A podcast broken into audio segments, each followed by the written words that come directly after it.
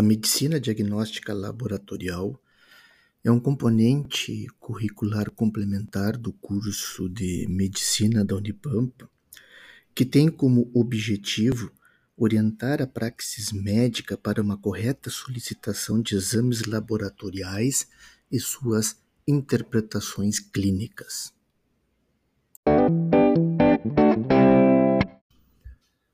De acordo com o nosso plano de ensino, a cada dois encontros teremos o nosso processo avaliativo. No nosso primeiro encontro, abordamos sobre o laboratório clínico, algumas variáveis interferentes nas fases pré-analítica, analítica e pós-analítica de um exame, e também abordamos dois autores. Abordamos Tietz, capítulos 1 e 4 da sétima edição e abordamos o Marshall.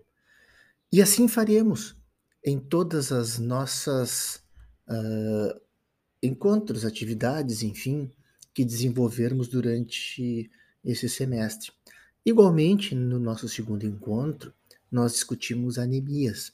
E ali trouxemos também o Macpherson, né, que é o atual Harris, Uh, também trouxemos o Hofbrand e alguns autores sobre a correta investigação e interpretação das anemias.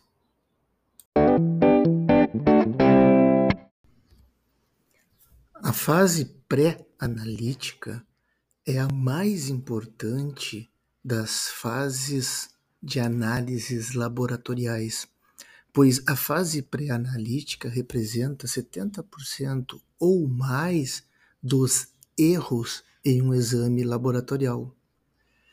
E dentro da fase pré-analítica, nós vimos que há dois tipos de variáveis interferindo no resultado dos exames laboratoriais: as variáveis modificáveis e as variáveis não modificáveis.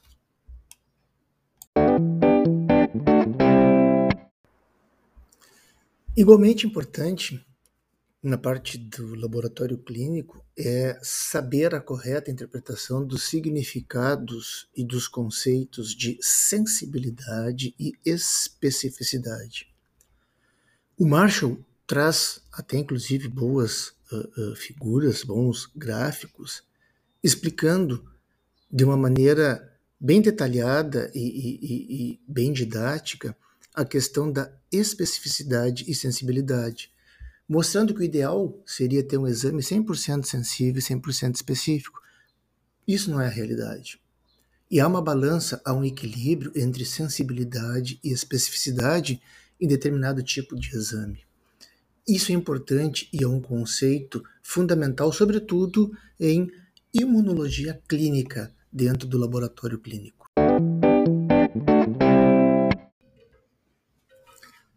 A correta interpretação de um hemograma com as informações contidas no eritrograma, mais precisamente nos índices hemantimétricos, será fundamental para fazermos o diagnóstico diferencial das anemias, e no nosso encontro, nós abordamos este olhar clínico do hemograma, direcionando para o diagnóstico de quatro tipos de anemias que serão as mais comuns encontradas na clínica. Ou seja, a partir de um olhar clínico do hemograma, nós podemos direcionar e fazer esse diagnóstico diferencial de anemia ferropriva, anemia perniciosa, anemia hemolítica e a anemia de doença crônica ou talassemias.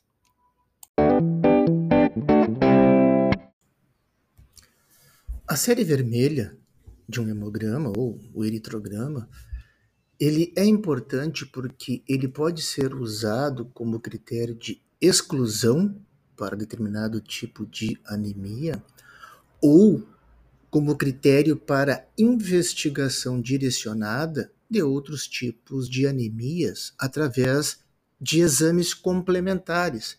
E aí temos, de acordo com a linha a ser investigada para esta anemia, diversos exames a serem direcionados e sugeridos. Para concluir, das anemias e seus exames complementares, hoje na rotina diária, por exemplo, de um laboratório clínico, o diagnóstico de anemia hemolítica se faz através do hemograma, com hemoglobina baixa, obviamente, conceito de anemia, alterações compatíveis com a anemia hemolítica no eritrograma e reticulócitos elevados e bilirrubina indireta elevada. Importante ressaltar que, nesse caso, a maioria dos pacientes com anemia hemolítica, a icterícia deles ela é subclínica, ela fica em torno de 2,5 a 3 miligramas por decilitro de bilirrubinas totais. E isso às vezes não é percebido a olho nu, macroscopicamente, visto pelo clínico, né? Uh, só quando esses pacientes fazem crises hemolíticas, que aí as bilirrubinas aumentam às custas da indireta. Isso é importante ser ressaltado.